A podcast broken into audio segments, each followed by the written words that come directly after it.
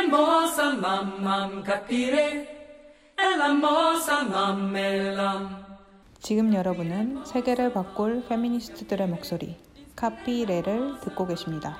You are listening to Capire, Feminist Voices to Change the World.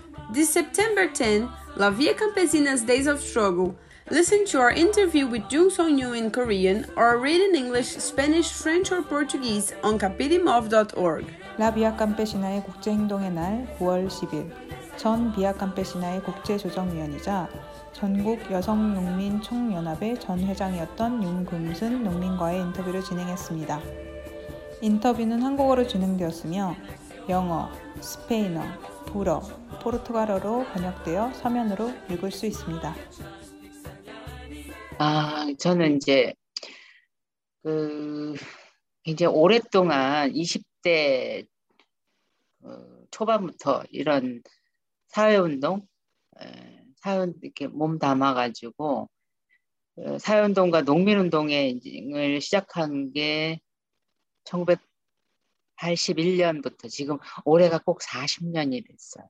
음. 그래서 어, 그때부터 농민들을 조직하고 그때는 남성 여성 가리지 않고 이제 농민들 조직을 만들었었고 그러다가 여성 농민들이 굉장히 중요하다라고 생각을 해서 80년대 중반부터 이제 여성 농민들 조직에 전념하기 시작해서 어, 여성 농민 운동의 이론 작업이라든가 이 조직에는 이론이 반드시 필요하다라고 생각을 했고요. 조직 사람들을 단결시키는 어떤 무기 같은 거라고 생각을 해서 그런 작업들과 함께 어, 전연농 조직을 만드는 일을 이제 같이 하게 됐습니다. 그래서 그리고 음, 또 이제 어린 아이들 이제 뭐 그때 어린 아이들을 돌보는 일도 했고요. 농촌에서.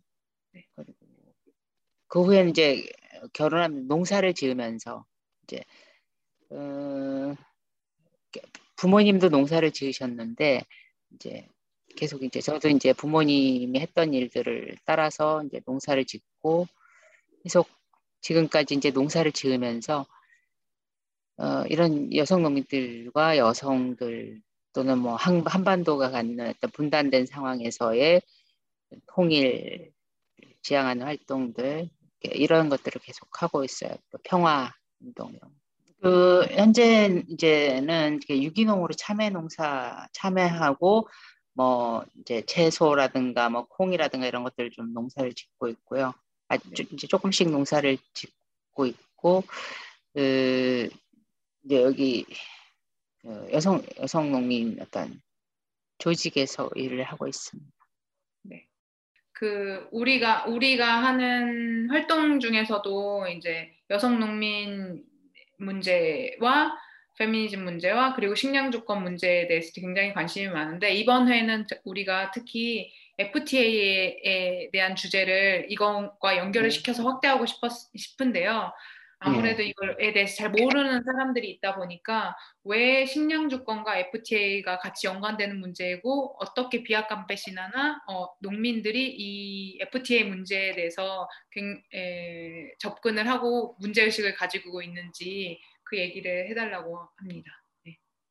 아, 한국의 예를 보면은요, 그러니까 WTO 가 만들어지고 2000년 들어서 제일 처음으로 한국하고 칠레하고 FTA를 맺게 됐는데 그 칠레가 굉장히 농업이 이제 발달 발전한 나라고 FTA를 맺게 되면은 한국의 농민들이 굉장히 많은 피해를 볼 거라고 생각을 해서 이제 적극적으로 싸웠고 또 이 한칠레 FTA는 그 이후에 보다 본격적으로 있게 될 한미 FTA를 위한 어떤 음. 어, 사전 포석이라고 생각을 했었어요. 여기까지 짧게 좀 하는 게 같아요. FTA가 지금 한국은 이제 FTA가 굉장히 많은 나라하고 맺어져 있는데요. 50개국이 넘는 거의 뭐 웬만한 데는 다 그 그러니까 50개 이상의 FTA가 맺어졌기 때문에 웬만한 나라들은 거의 뭐 지역 FTA는 다 전 세계와 거의 FTA를 맺고 있는 상황인데 어, 뭐 농산물 시장 개방이 되면서 농산물 가격 폭락은 물론이고 그 생산 과정에 필요한 자재들 뭐 또는 이 종자라든가 이런 것들 다 이제 외국 기업들에게 의존하게 되고 그래서 여성 농민들이 굉장히 힘들어지는 일이 농사가 많아져서 그러니까 농사 규모를 굉장히 많이 늘리게 되고 일이 많아지고 어, 가격은 떨어지고 그래서 굉장히 힘들어졌다. 음. 심각하게 시, 그 식량 주권을 농민들 입장에서는 식량 침해받고 있는 그런 상황. 그 이제 그렇게 되면서 여성들 굉장히 많이 떠나기도 했고, 그러니까 농촌에 살아도, 그러니까 어떤 이제 뭐 투잡을 한다거나 쓰리잡을 한다거나, 그러니까 가까운 주변의 공장을 같이 다니면서 농 이제 공장도 다니고 농사도 짓고 뭐 이러기도 하고 굉장히 많은 역할들을 감당해야 하는 어, 그래서 그러니까 하여튼 뭐 그래서 힘든 그렇게 상황이고 이런 상황들이 이제 최근에는 또 이제 외국인 노동자들이 굉장히 많이 들어오고 어, 코로나 상황이 되고 나서는 인력 문제 때문에 농사가 굉장히 힘든 정도로까지 기후 변화 뭐 이런 걸로 이렇게 농사가 거의 힘든 지경에 와 있다. 인력 부족 때문에도. 네, 여성들이 농촌을 떠나고 싶어하는 이유는 농사일이 너무 힘들고 그럼에도 어떤 뭐 지 같은 게 없는 의사결정 권한 같은 게 없는 이제 그런 문제 농촌 안에서 어떤 성별 격차 이런 것들 때문에 많이 떠나고 싶어한다. 그 말이 이제 코로나에 대해서 얘기를 해주셔서 어, 음. 여쭤보고 싶은 부분이 그 FTA가 그러면 코로나가 터지고 나서 어떻게 우리나라에 영향을 미쳤다고 생각을 하시는지 특히 이제 농촌이나 농민들에게 미친 영향에 대해서 간단히 얘기를 해주실 수 있는지 물어보고요. 그리고 FTA, 아 FTA가 아니라 WTO가 음, 그 FTA를 이제 하, 하, 맺은, 맺는 것을 이제 도와주거나 혹은 지지하거나 이제 하면서 이제 우리 국민들이나 이제 국가가 빚을 떠안는 빚과 연결돼서는 어떤 역할을 한다고 생각하시는지에 대해서 물어보네요. 코로나 그러니까 FTA가 굉장히 많이 지금 이제 이미 기존에 되어 있어서 많은 FTA 영향을 농촌이 받은 상태이고 이제 코로나는 어, 코로나가 오면 어, 닥치고 나서는 그러니까 그런 관계 그러니까 무역이 굉장히 그러니까 없어진 건 아니지만 굉장히 약해졌죠. 그래서 외국에서 수입 농산물도 많이 못 들어오고 어, 인력은 거의 이제 거의 못 들어오게 는 상태고요. 그래서 지금 들어와 있는 현재 들어와 있는 노동력이 이제 이동하는 국내에서만 이동하는 이렇게 되다 보니까 인력 부족이 너무나 심각해서 음. 어, 인건비 상승이 엄청나게 지금 이제 거의 어, 인건비가 1.5배에서 2배 가까이로 이렇게 농촌의 인건비가 올라 올라간 상태이고 일단 가격은 국내 가격이란 측면에서는 아, 훨씬 조금 더 안정적이 그러니까 가격이 아주 뭐 금 엄청나게 떨어지거나 이런 일이 이제 좀 줄었다라는 거죠. 외국 아. 농산물이 못 들어옴으로 인해서 일종의 이제 어떤 자유무역과 기후변화 그동안 이제 사실 자유무역 여기 확대되면서 어떤 그 물자 사람이 이제 이동으로 인해서 많은 어, 화석연료가 소비가 됐고 그래서 탄산가스가 발생을 했고 그래서 이게 이제 기후 변화를 촉발했고 식량 주권을 파괴하고 이 하나의 사슬로 이렇게 묶여서 농민의 삶을 전체적으로 종합적으로 파괴하는 꼴이 되고 있다. 그리고 그동안 이제 어떤 그 자유무역이 시장 자유화가 이제 그 경쟁을 만들고 또 부익부 빈익빈을 만들어냈고 도시 밀집과 이제 인권 사각지대들을 이제 많이 만들어내고 그래서 코로나 확산도 이런 부분들에서 이제 같이 연관되어지고 사회 불평등 확대에도 기여를 했다라고 IMF는 이제 그 IMF가 그 다른 나라에는 어떤 영향을 미, 코로나 상황에서 어떤 영향을 미쳤는지 잘 모르겠는데 한국에는 코로나 재난 지원금을 그러니까 모든 사람들에게 보편적으로 지급하지 말고 선별적으로 지급하라는 권고를 한 적이 있었어요. 근데 그렇게 하지는 않았지만 한국 정부가 이런 왜 IMF가 이런 거에 관여를 할까 그 잘 이제 조금 어, 의외이기도 했는데 어쨌든 IMF가 그러니까 미국이나 이제 유럽 등이 IMF에 많은 투자를 하는 나라 입장에서 금융시장 세계 국제 금융시장에 일정한 가이드라인을 주고 있는 것 같아요. 네, 그뭐 그때 그때는 그러지 않았지만 한국 정부가 어떤 그 후에는 이제 그런 권고들이 반영이 돼가지고 선별 지급해가지고 전체에다가 지급을 하지 않고 이제 어, 부분적으로 사람들을 추려서 이렇게 지급을 하기도 했고요. 그리고 계속 이제 IMF가 여러 나라들에게도 이제 권고를 하고 있는데 며칠 전에 미국에다가는 이제 연방 그러니까 미국의 연방 준비제도 이사회 금리를 올리기 시작할 필요가 있다라고 어, 이렇게 평가를 했고요. 그리고 또 연준의 어떤 자산 매입 축소 개시 시기를 내년 상반기로 제시를 했고 그 미국의 경제 성장률 전망치도 그 기존에 있던 것보다 상향해서 7%로 조, 그 조정을 한 걸로 알고 있습니다. 이렇게 그 이제 금리가 이제 한국도 이제 지금 금리를 그래서 이제 좀씩 올리기 시작하는데요. 시작하려고 하는데 이렇게 금리가 올라가게 되면 이제 지금 현재 한국 에서는 이제 어떤 청년들 특히 이제 청년들이 이제 취업이나 힘, 장래 어떤 희망이 없기 때문에 주식이나 가상화폐 뭐 비트코인 이런 거에 굉장히 지금 몰입해 있어요. 그래서 그런 열풍이 있는데 이게 이제 거, 거, 이런 것들이 이제 거품이 꺼지고 이제 폭락하면서 그 부채로 남을 거고 여러 가지 아마 이 뭐 부동 그러니까 시장에 이제 남아있는 돈들이 이제 회수가 되면 시장에 지금 재난 코로나로 해서 풀린 많은 이제 지원금들이나 이런 돈들이 있는데 이게 아마 그 걷어들이면서 그 많은 사람들이 그 빚을 빚으로 이런 투자들을 했었거든요. 그게 굉장한 부채로 아마 남게 될 것 같습니다. 그리고 농민들도 이제 그 또 가난한 민중들이 이제 빚으로 지금 이제 IMF. 코로나 상황 때문에 이렇게 빚으로 생활하는 경우들이 많은데 이게 이제 금리가 올라가면은 이제 어 한국도 97년에 IMF를 겪었었는데 그때 거의 뭐 빚이 순식간에 막 배가 되고 어 이런 경우들이 흔히 많이 있었고 일단 달러 환율을 이, 그 높아지면 달라지면서 그게 또 빚이 훨씬 더 어, 기하급수적으로 늘어나는 이런 경우들이 많이 있었습니다.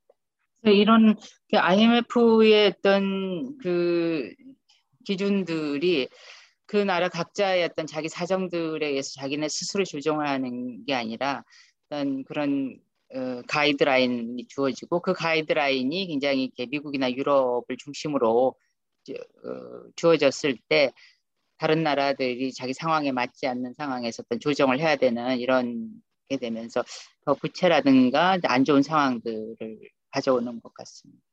음, 한국은 그 97년에 이제 IMF 구제금융을 받으면서 IMF가 굉장히 강도 높은 어떤 사회 전반의 구조조정을 요구를 했었고 어, 그것으로 인해서 많은 사람들이 굉장히 혹독하게 그, 그 당시에 경제적인 문제 어려움을 겪기도 했지만은 이게 부채로도 많이 남고 또 사회 전반이 구조가 완전히 바뀌는 그런 계기가 되면서 그 여파가 지금까지도 이제 그 사회 구조가 바뀌면서 이어지고 있습니다. 네, 아시아에 그때 아시아의 많은 나라들이 이제 비슷하게 당했는데 한국이 좀 더 혹독하게 당했고 그 마치 이제 그 한국의 인의 등에다가 이렇게 빨아 이렇게 즙을 이렇게 빨아먹는 게 빨대를 꼽은 것 같은 그런 효과를 예, 가져와서 지속적으로 이 한국인한테 피었땀 이런 것들이 예, 그냥 그야말로 그대로 어떤 촉적 내지는 미국으로 그냥 그대로 어, 빨려가는 그런 지금 그런 구조를 만들었죠. 네, 일단 그 위기에 IMF가 또 다시 그런 어떤 초국적 그 자본들을 위해서 예, 그 그런 역할을 늘 해왔기 때문에 할 수도 있을 거라고 생각을 합니다. 예, 이 질문은 사실 3번 질문인데요. 최근에는 네. 유럽연합과 미국을 제외한 거대 협약으로서 RCEP라는 논의가 이루어지고 있다고 들었습니다. 어, 유럽 연합과 미국을 포함하는 협정과 RC, RCEP 간의 차이가 어떤 게 있는지 그리고 또 아시아 내에서 이런 다른 협정들이 논의되고 있는 것이 있는지 그거에 관련돼서 농민 이나 어, 농민들이 겪고 있는 어려움은 어떤 것이 있는지 그거에 대해서 말씀을 해주시기 바랍니다. 알셉은 이제 동남아 국가연합의 열 나라하고 한국, 중국, 일본, 호주, 뉴질랜드 등 이제 15개 나라가 맺은 다자간 FTA인데요. 네. 그까지 하시고 2012년 11월에 협상을 개시를 해가지고 처음에 16개국이 했고요. 이제 시작을 했는데서 2020년 11월 15일에 그 체결이 됐는데 미국이 빠졌어요. 그래서 음. 15개 나라가 됐습니다. 음. 아, 미국이 아니라 인도가 빠졌어요. 인도가 아. 빠지면서 15개 나라로. 네. 그러니까 이제 다른 또그 이, 이 알셉은 다른 조금 약간의 차이가 있는 게 영내 국가들의 어떤 제반 경제 상황을 고려해서 단계적이고 점진적인 개방을 기본으로 설정해서 협상을 했다라는 게 차이, 차 다른 FTA 협상들하고 좀 차이가 있습니다. 그 알셉으로 포괄되는 경제권은 아, 전 세계 GDP 중에 30% 그리고 무역 규모가 28.7%이고 인구가 29.9%를 차지하는 이렇게 세계 최대 규모의 어, 경제권을 포함하고 있습니다. 예, 이 그러니까 이 알셉을 주도한 나라가 중국인데요. 중국이 이제 이 알셉을 주도하면서 또 이제 AIIB 아시아 어, 투자 개발은행 뭐 이런 것들을 같이 이제 추진하면서 이렇게 그 투자 다른 나라 영내 어떤 주변 국가들 중국 중화권이나 내지는 동남아 아시아권의 많은 나라들의 이제 그 경제적인 지원과 개발들을 같이 그 도모를 하고 있고요. 이제 이 알셉이 시작되면서 이렇게 이 중국을 중국이 어, 동아시아 지역 내에서 이제 확장 영역 영, 그 확, 영역이 확장되는 걸 경계를 해서 일본이 TPP라는 걸 제안을 해요. 그래서 이 이게 이제 다시 또 환태평양을 중심으로 해서 TPP가 협상이 진행이 됩니다. 근데 이제 제안은 일본이 했지만은 이걸 주도한 건 미국이었어요. 그러니까 어떻게 보면 역할 분담 같은 거였다고 볼 수 있겠죠. 미국과 일본에. 왜냐하면 미국은 이제 지속적으로 아시아에서 영향권을 일본을 바탕으로 해서 아시아권에 대한 영향력을 확대해 나가는 이런 어, 동맹 미일 동맹 체계를 계속 유지해 오고 있고요. 이것 이 그 TPP하고 RCEP은 어떻게 보면 이제 미중 간의 어떤 경쟁 관계의 양상을 띱니다. 이제 트럼프 아 저기 오바마가 이때 시작이 됐는데 그 다음에 트럼프가 들어서서 트럼프는 이제 어, 보호무역에다가 자국 우선주의 이런 입장이 강했기 때문에 이걸 여기서 TPP에서 탈퇴를 해버려요 미국이. 그러니까 다시 이제 일본이 어, 주도를 해서 명칭을 바꿔가지고 CPTPP라는 이름으로 변경을 해서 2018년 체결이 됩니다. 이 CPTPP는 농업을 포함해서 자유무역 무역 자유에 원칙적으로 예외라는 건 없다. 모든 무역 상품에 대해서 100% 관세 철폐를 목표로 하고 있고 어, 경제 동반자 협정 EPA보다 더 높은 단계의 무역 자유화로 알려져 있습니다. 그러니까 알셉이 내건 어떤 표방했던 그 점진적인 단계적이고 점진적인 그 경, 참여국들의 어떤 경제 상황을 고려한 이런 거라든가 뭐 일자리 창출이라든가 그 공급망 제고 개방적이고 포괄적이며 규범에 입각한 무자, 무역 투자 시스템을 구축하는 데 의의를 둔다라는 이런 거하고는 좀 많은 차이, 차이가 있습니다. 그리고 이제 한국에서 어, 한국 민중들이 특히 우려했던 게 이 TPP가 아, ISDS, 그러니까 투자자 국가 간 소송 제도를 포함하고 있다라는 거였어요. 음. 그러니까 이건 굉장히 이렇게 자유무역 협정할 때 굉장히 완전히 유명한 독소 조항인데 이게 네. 투자자가 그 국가를 직접 그 자기네한테 불리할 때는 이제 소송을 걸 수 있다라는 거죠.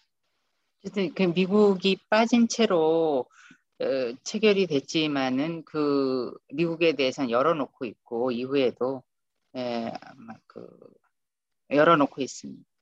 그 알셉이 타결되니까 그러니까 협정문 알셉 협정문이 합의됐을 때 바로 그날 미국 국무부가 이제 인도 태평양 보고서라는 거를 발표했는데요. 이거는 이제 그 미국의 인도 태평양 전략인데 그 호주나 일본 뭐 한국 인도 뭐 이런 그 태, 인도 태평양 지역의 그 대응을 어떤 공동 그 공동 대응하는 하는 위협으로부터 그러니까 공동 대응하는 위협으로 이제 중국의 어떤 어, 사이버 공격이라든가 뭐 해양 안보 어, 항, 항행에 대한 제한, 뭐 환경 문제 이런 것들을 굉장히 강조하면서 중국을 견제하는 그런 그 인도 태평양 보고서 전략 보고서라는 것을 발표를 합니다. 어, 2008년에 이제 세계 경제 위기가 있었죠. 그 이후에 중국이 굉장히 중국은 어떤 그 경제 위기 속에서 연착륙을 했고 어, 굉장히 급성장했습니다. 그래가지고 예, 동북아 정세 어떤 관계들이 이렇게 굉장히 많은 변화가 됐는데요. 중국이 이렇게 성장한 경제력을 바탕으로 해서 어, 소위 말하면 이제 소프트웨어 전략, 소프트 파워 전략이라고 할 수 있는 그런 비군사적인 그 견제 방식을 어, 사용하는 그거의 일환으로 알셉을 이제 한 거라고 보고 있습니다. 그러니까 적극적인 국제 협력에 참여하고 그러니까 많은 나라들에 대해서 이제 뭐 이렇게 지원하거나 또는 뭐 이제 그 협력 관계를 맺고 그 이런 것들을 주도하면서 어떤 미국을 그런 것들을 통해서 미국을 견제하는 예, 이런 그러니까 미국의 어떤 태평양을 넘어서 아시아 대륙으로의 어떤 진출 이런 것들을 견제하는 그런 하나의 전략으로 이 알셉을 활용한 거 하는 거 아닌가라고 보고 있습니다. 예, 어쨌든 그 세계 금융 위기 경제 위기 이후에 다른 나라들이 굉장히 뭐 유럽이나 뭐 그 미국이나 다른 일본 같은 경우도 그렇고 굉장히 거의 침체거나 마이너스 성장을 하는데 이제 중국은 뭐 계속 고속 성장 내지는 중속 성장을 유지를 해왔고 그런 경제력만이 아니라 또그 군사력에서도 지금 굉장히 많은 진전을 이뤄내고 있고 어, 특히 IT라든가 이런 부분에서도 뭐 거의 화웨이 같은 데가 이제 뭐 굉장히 앞서서 그 선도하는 이런 에, 그런 힘을 가지고 이제 세계에서 이, 2030년이 되면은 중국이 아마 세계 1위의 국가가 될 거다 여러 가지 측면에서 뭐 이런 전망들이 굉장히 많이 되고 있죠. 그래서 그런 것들이 이제 지속적으로 이제 그걸 견제하는 미국과 어떤 어, 충돌 내지는 이제 또 한편으로 자신들의 편을 더 많이 만들고자 하는 작업들이 이렇게 중국이 협력적으로 많이 그런 것들을 많이 만들어 가고 있고 또 미국은 다양한 방식도 이제 뭐 하여튼 어, 그런 그 좀더 이렇게 제국주의적인 방식이랄까 그런 방식으로 하여튼 많은 그런 충돌들을 좀 가지고 있죠. 이제 한국에 제가 살고 있는 이 경북 성주라는 곳에 2016년에 미국이 그 아, 사드라는 것을 고고도 미사일 방어 체계를 이제 그 설치를 했어요. 그거 같은데 이거 이제 미국의 어떤 세계 MD 전략의 미사일 방어 체계 이제 하나로 중국을 견제하기 위한 어떤 그런 하나의 군사 시설인 거죠. 군사 시스템. 네. 음... 중국 중국과 이제 뭐 러시아 등 러시아, 이 북한 뭐 이런 이렇게 이런 것들을 견제하기 위한 수단으로. 이게 사실은 이제 중국 견제, 중국에 대한 견제가 제일 목적이라고 보고 있고 이것에 이 사드 배치에 저항해서 그 계속 지금 그때부터 해서 지금 몇 년, 5년째 계속 싸우고 있고 그 전선에서 지금 여성 농민들이 서 있습니다. 가장 전선, 최전선에. 사드가 2016년. 16년, 예, 예. 16년에 결정이 났고 17년에 예, 설치를 하게 돼요. 네. 그래서 그 방금까지 얘기해 주신 모든 이제 다자 협정이라든지 이런 것들은 양자 무역 협정 이런 아시아의 그런 상황들을 이해하는 거는 우리한테 굉장히 중요하다는 생각이 듭니다. 왜냐하면 우리 지역에서 일어나는 일은 알지만 아시아에서 어떤 일이 일어나는 것은 우리가 세계에서 어떤 일이 일어나는 것을 아는데 굉장히 중요한 역할을 하니까 그 말, 해주신 말씀이 굉장히 굉장히 인상 깊었고요. 음, 그리고 어, 그것과 연결시켜서 에, 저희가 음, 최근에 또 본 것 중에 하나가 초국적 기, 기업들이 사실 이러한 에, 다 지역 무역 협정이라든지 다각적인 무역 협 다양한 형태의 무역 협정을 지지하거나 지원하는 것을 볼 수 있었습니다. 근데 에, 이런 에, 그러면서 동시에 유엔이 기업들에 포섭되어 있고 어, 있다는 것을 저희가 세계 식량 체계 정상 회의에서 확인을 할 수 있었는데요. 어, 그윤 대표님이 보시기에 어, 우리가 이런 초국가적 기업과 어, 유엔이 그 포섭된 상황 그리고 자유무역을 막기 위해서는 어떤 노력이 필요한지 그리고 9월 10일 날에는 어떤 계획이 되어 있는지 어, 생각하고 계신 게 있는지 궁금합니다. 전에 어, 한 15년, 한 20년 전쯤에 한국의 대통령이 그런 얘기를 했어요. 권력은 시장으로 넘어갔다라고 그런 얘기를 한 적이 있었는데요. 우리에게는 시장으로 넘어가지 않을 권력이 필요하다고 봅니다. 음. 기업의 힘에 의해서 좌지우지되지 않을 민중의 힘에 기반한 정치 세력화가 필요하다고 봅니다. 그래서 시민의 정치적 역량을 강화하고 표현하기 위해서 어떤 투쟁을 조직하고 끝없이 교육하고 또 조직을 해야 한다고 보고요. 그리고 가끔 어떤 기구나 조직들에 참여해서 의사결정 과정에 개입하고 그리고 또 지역적 연대나 국제적인 연대들을 통해서 소통하고 협력해야 한다고 봅니다. 어, 그리고 많은 사람들이 일단 기업의 영향력에서 기업에 의존하지 않고 영향력에서 벗어날 수 있는 또 삶의 방식을 유지하는 것 이런 것들 그리고 그래서 이제 뭐 농업에서 농생태적인 생산을 한다거나 시, 실천하는 거 이런 것들도 중요하다고. 어, 그리고 90 행동의 날도 얘기했죠.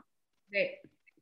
90 행동의 날은 어떤 이번에 특히 이제 사람들의 이익, 건강 및 복지, 복지를 이익보다 우선시하는 무역 시스템을 요구한 요구할 어, 요구할 것을 촉구하는 이런 이제 캠페인을 하는데요.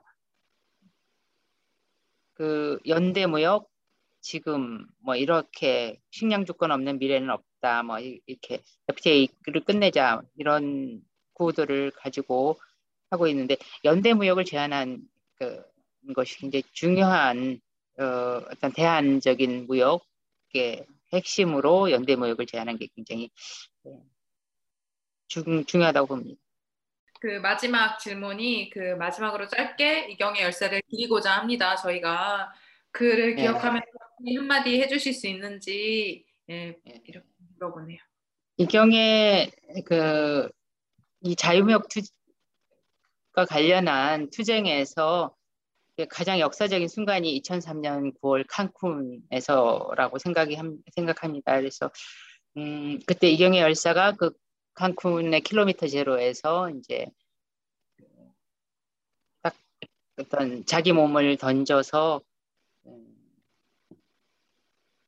그 그랬던 일이 그 일이 이제 굉장히 안타깝지만은 그의 희생이 어, 전 세계 민중들에게 용기 를 용기와 희망을 주었다고 봅니다.